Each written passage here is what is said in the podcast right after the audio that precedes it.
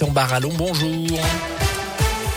Bonjour euh, Jérôme, bonjour à tous. À la une, l'allocution d'Emmanuel Macron ce soir. Le chef de l'État prendra la parole à partir de 20h pour la neuvième fois depuis le début de la crise du Covid.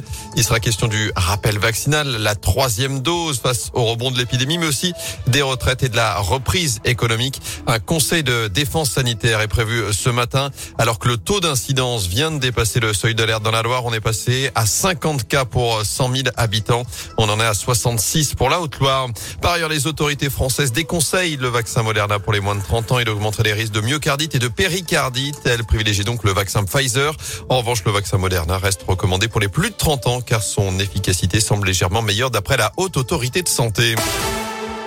Dans l'actu également, une édition grandiose et intimiste. Les mots du maire de Lyon pour décrire la prochaine fête des Lumières. Ce sera dans un mois du mercredi 8 au samedi 11 décembre. Et comme le veut la tradition, les lieux emblématiques de la ville seront illuminés. Les élus promettent une fête plus inclusive, aussi bien pour les petits que pour les personnes âgées.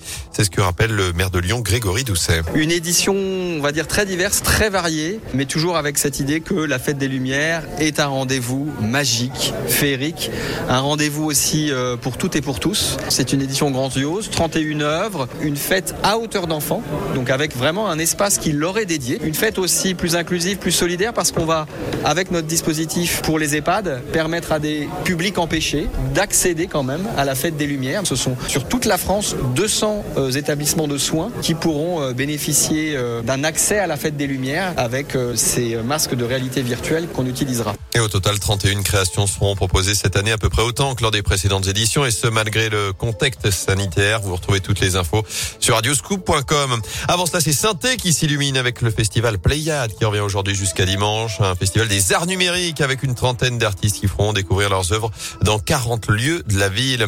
Des airs de Noël avant cela en plein cœur de Synthé. Le sapin de Noël vient d'être installé place Jean Jaurès. Il est arrivé il y a vers 5 heures ce matin.